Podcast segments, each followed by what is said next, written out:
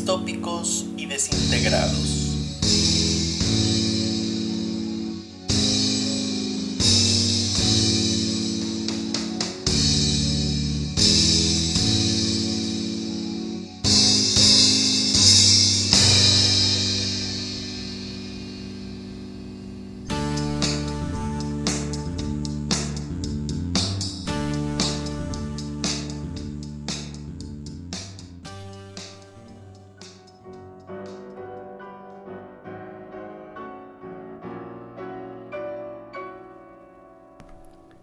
Capítulo tercero.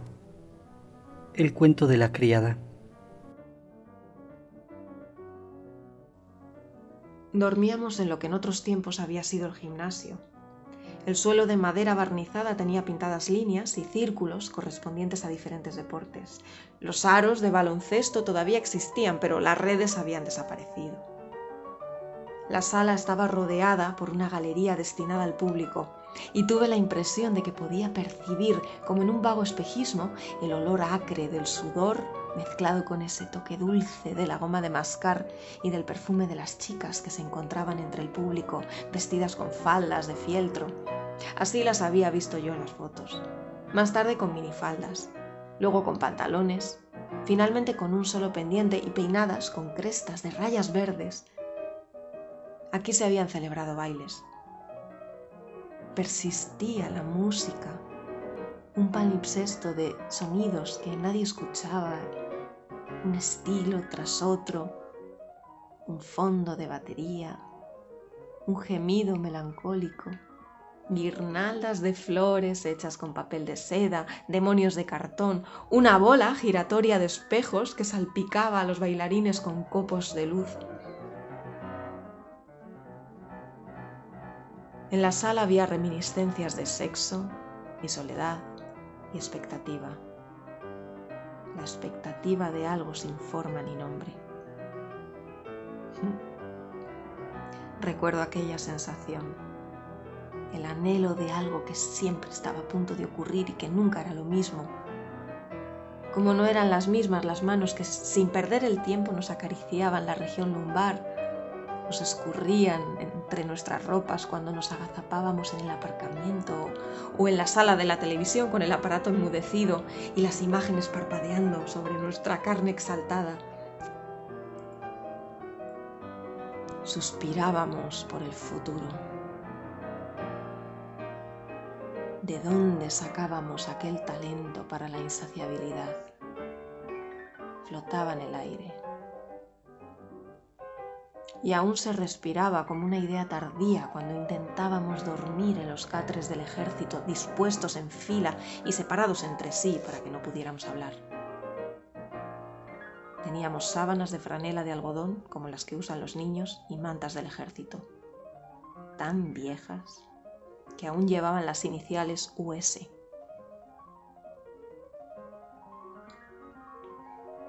Doblábamos nuestra ropa con mucha prolijidad y la dejábamos sobre el taburete, a los pies de la cama.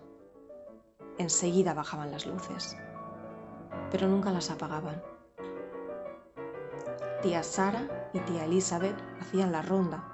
Con sus cinturones de cuero llevaban colgando aguijones eléctricos como los que usaban para el ganado. Sin embargo, no llevaban armas, ni siquiera ellas se las habrían confiado. Su uso estaba reservado a los guardianes, que eran especialmente escogidos entre los ángeles. No se permitía la presencia de guardianes dentro del edificio, excepto cuando se los llamaba, y a nosotras no nos dejaban salir salvo para dar nuestros paseos dos veces al día, y de dos en dos, alrededor del campo de fútbol que ahora estaba cercado por una valla de cadenas rematada con alambre de púas. Los ángeles permanecían fuera, dándonos la espalda. Para nosotras eran motivo de temor y también de algo más. Si al menos nos miraran, si pudiéramos hablarles. Creíamos que si así podríamos intercambiar algo, hacer algún trato, llegar a un acuerdo, aún nos quedaban nuestros cuerpos. Esta era nuestra fantasía. Aprendimos a susurrar casi sin hacer ruido, en la semipenumbra. Cuando las tías no miraban, estirábamos los brazos y nos tocábamos las manos mutuamente. Aprendimos a leer el movimiento de los labios, la cabeza pegada a la cama, tendidas de costado. Nos observábamos mutuamente la boca, así, de una cama a otra. Nos comunicábamos los nombres. Alma, Janine, Dolores, Moira, June.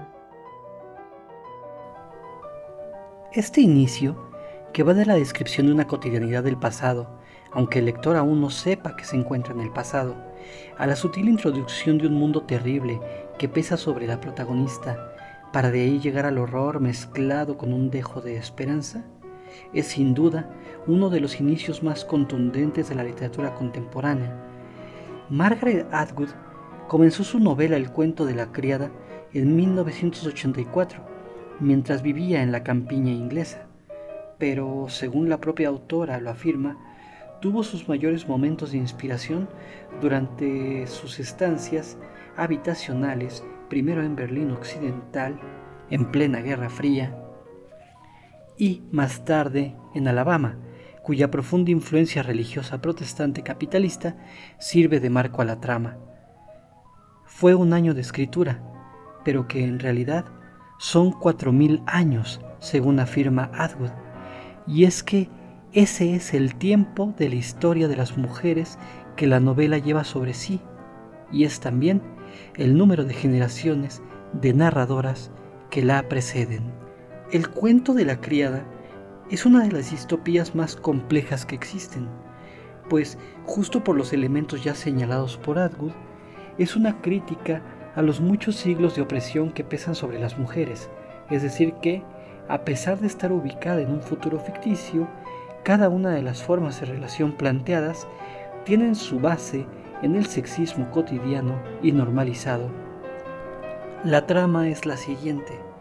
En un momento determinado de la historia, el gobierno de los Estados Unidos es derrocado por una insurrección del ala más conservadora del país.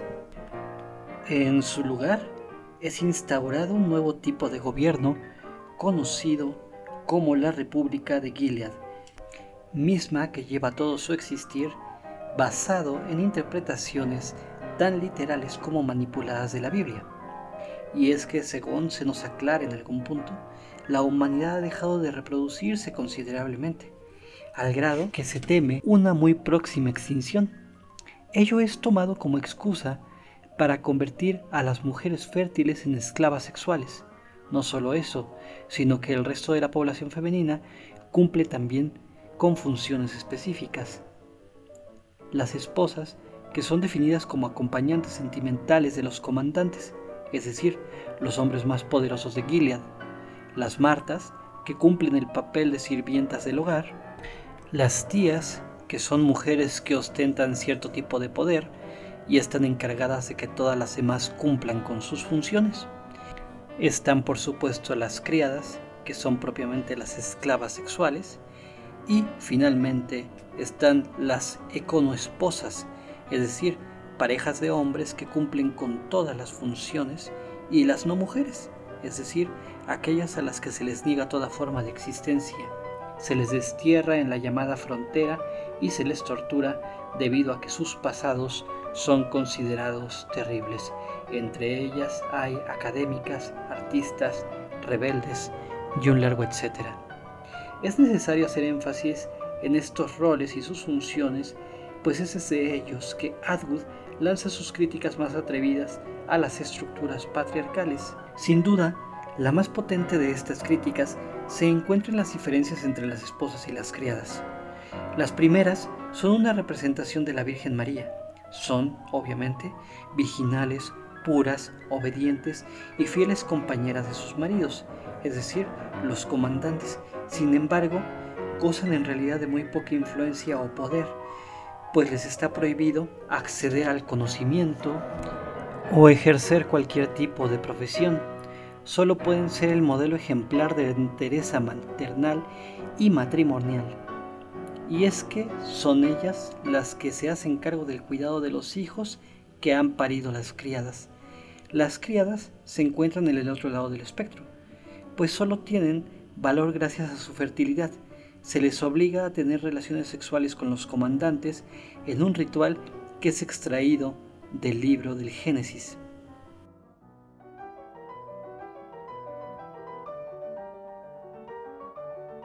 Esto no es un pasatiempo, ni siquiera para el comandante, esto es un asunto serio. El comandante también está cumpliendo su deber. Si abriera los ojos, aunque fuera levemente, podría verlo. Podría ver su nada desagradable rostro suspendido sobre mi torso, algunos mechones de su pelo plateado quizá cayendo sobre su frente, absorto en su viaje interior, el lugar hacia el cual avanza deprisa y que, como en un sueño, retrocede a la misma velocidad a la cual él se acerca. Vería sus ojos abiertos. Si él fuera más guapo, yo disfrutaría más. Al menos es un progreso con respecto al primero que olía a guardarropas de iglesia igual que tu boca cuando el dentista empieza a hurgar en ella, como una nariz. El comandante, en cambio, huele a naftalina. ¿O acaso este olor es una forma punitiva de la loción para después de afeitarse? ¿Por qué tiene que llevar ese estúpido uniforme? Sin embargo, me gustaría más su cuerpo blanco y desnudo, entre nosotros está prohibido besarse, lo cual hace que esto sea más llevadero. Te encierras en ti misma, te defines. El comandante llega al final dejando escapar un gemido sofocado, como si sintiera cierto alivio. Serena Joy, que ha estado conteniendo la respiración, suspira. El comandante que estaba apoyado sobre sus codos y separado de nuestros cuerpos unidos no se permite penetrar en nosotras descansa un momento, se aparta, retrocede y se sube la cremallera. Asiente con la cabeza, luego se gira y sale de la habitación, cerrando la puerta con exagerada cautela, como si nosotras dos fuéramos su madre enferma. En todo esto hay algo hilarante, pero no, no me atrevo a reírme. Serena Joy me suelta las manos. Ya puedes levantarte, me indica, levántate y vete. Se supone que debe dejarme reposar durante diez minutos con los pies sobre un cojín para aumentar las posibilidades. Para ella debe ser un momento de meditación y silencio, pero no está de humor para ello. En su voz hay un deje de repugnancia, como si el contacto con mi piel la enfermara y la contaminara. Me despego de su cuerpo y me pongo de pie. El jugo del comandante me chorrea por las piernas. Antes de girarme, veo que ella se arregla la falda azul y aprieta las piernas. Se queda tendida en la cama, con la mirada fija en el dosel, rígida y tiesa como una esfinge.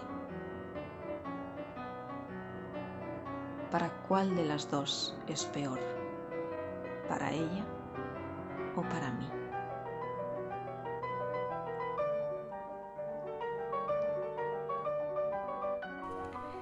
Despreciadas y requeridas por su fertilidad, las criadas son juzgadas como putas, como seres incapaces de pensamiento o sensibilidad y que deben ser despreciadas una vez que han cumplido con su función. Al adentrarse de este modo en el ritual descrito por la Biblia, usado como justificación para cometer la violación, Atwood explora el hecho de que la violencia sobre las mujeres no se compone de actos terribles y aislados, sino de una serie de mecanismos y procedimientos que sirven como medio de opresión por parte de una estructura patriarcal que se niega a observar a las mujeres como seres completos, sino solo por sus partes, la pureza y la virginidad, la fertilidad, la sensualidad, el trabajo doméstico y el poder, es decir, por una serie de valores que ni siquiera conforman necesariamente parte de lo femenino, sino que son asignados por la propia estructura patriarcal. Atwood agrega a su narración un factor fundamental. destaca el hecho de que los hombres también son víctimas de su propia estructura. En realidad, el poder se encuentra en manos de apenas unos cuantos, los comandantes y los demás, que también tienen roles asignados, ángeles, que son la milicia, guardianes, que son guardaespaldas de los comandantes y sus familias, y los ojos de Dios, encargados de vigilar el buen comportamiento de los habitantes de Gilead. Se supone que todos pueden ascender en las escalas, pero de a poco se deja ver que se trata también de un imposible, pues la estructura de poder en la que se sustenta la sociedad guildiana está por demás definida y controlada. Tampoco es que tengan libertades por ser hombres, sino que las formas de opresión son distintas.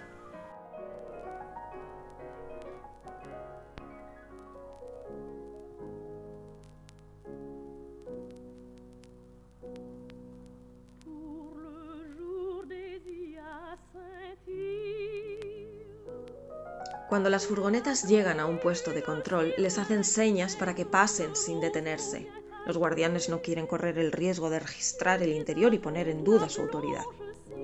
Al margen de lo que piensen, si es que piensan, aunque por su expresión es imposible saberlo, lo más probable es que no piensen en nada promiscuo. Si piensan en un beso, de inmediato deben pensar en los focos que se encienden y en los disparos de fusil. En realidad piensan en hacer su trabajo en ascender a la categoría de ángeles, tal vez en que les permitan casarse y si son capaces de alcanzar el poder suficiente y llegan a viejos, en que les asignen una criada solo para ellos. El del bigote nos abre la puerta pequeña para peatones, retrocede para hacernos sitio y nosotras pasamos. Sé que mientras avanzamos estos dos hombres a los que aún no se les permite tocar a las mujeres, nos observan. Sin embargo, nos tocan con la mirada y yo muevo un poco las caderas y siento el balanceo de la falda amplia. Es como burlarse de alguien desde el otro lado de la valla o provocar a un perro con un hueso poniéndoselo fuera del alcance y enseguida me avergüenzo de mi conducta porque nada de esto es culpa de esos hombres, son demasiado jóvenes. Pronto descubro que en realidad no me avergüenzo. Disfruto con el poder. El poder de un hueso, que no hace nada, pero está ahí. Abrigo la esperanza de que lo pasen mal mirándonos y tengan que frotarse contra las barreras subrepticiamente y que luego por la noche sufran en los camastros de regimiento. Ahora no tienen ningún desahogo excepto sus propios cuerpos y eso es un sacrilegio.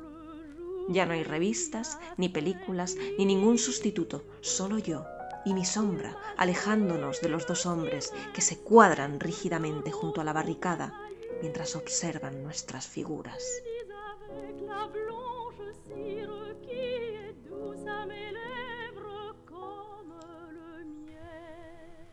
No debe confundirse esta actitud de Atwood con un acto apologético para con sus personajes masculinos.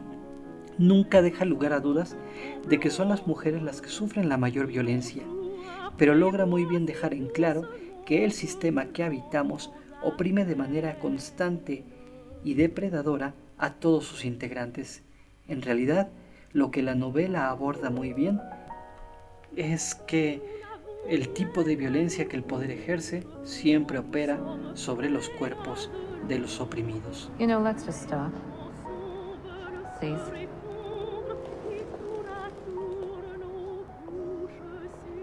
is all gonna be over soon. You're gonna get to go back home. And we're gonna stay here. And you and I will finally be free of one another. You will never be free of me. El cuento de la criada ha tenido más de una adaptación a medios audiovisuales, incluso una cuyo guion fue escrito por Harold Pinter. Se puede decir sin duda que la reciente adaptación televisiva que cuenta con extraordinarias actuaciones de Elizabeth Moss e Yvonne Stranovsky en los papeles de la criada y Joy, la esposa del comandante respectivamente, es la nota más alta de estas variaciones de la obra. Asesorada por la propia Margaret Atwood, la versión logra crear imágenes que transmiten la tensión, el horror, la opresión, pero también los gestos de afecto y solidaridad que surgen de la situación. Sí, los guionistas se atreven a hacer cambios sustanciales a la trama de la novela, pero siempre en aras de desarrollar mejor la narrativa visual. En gran medida, debido al actual éxito de la serie, Atwood ha publicado una segunda parte de la novela que, según afirma, había planeado realizar desde hace tiempo atrás. Algunos creen que la publicación fue más bien una estrategia para extender la narración que abarca la serie. Pero esa secuela es tema para otra ocasión. Por ahora, cabe dejar la invitación abierta para leer esta novela cuya importancia y actualidad está más allá de cualquier duda.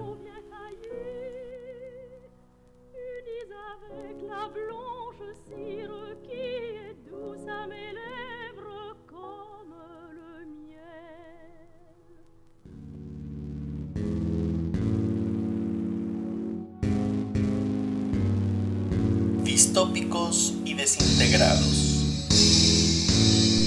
Guión y producción Francisco de León. Realización Flor Cipriano. Voces Maya Reyes, Mario Frata y Francisco de León. Se leyeron fragmentos de El cuento de la criada de Margaret Atwood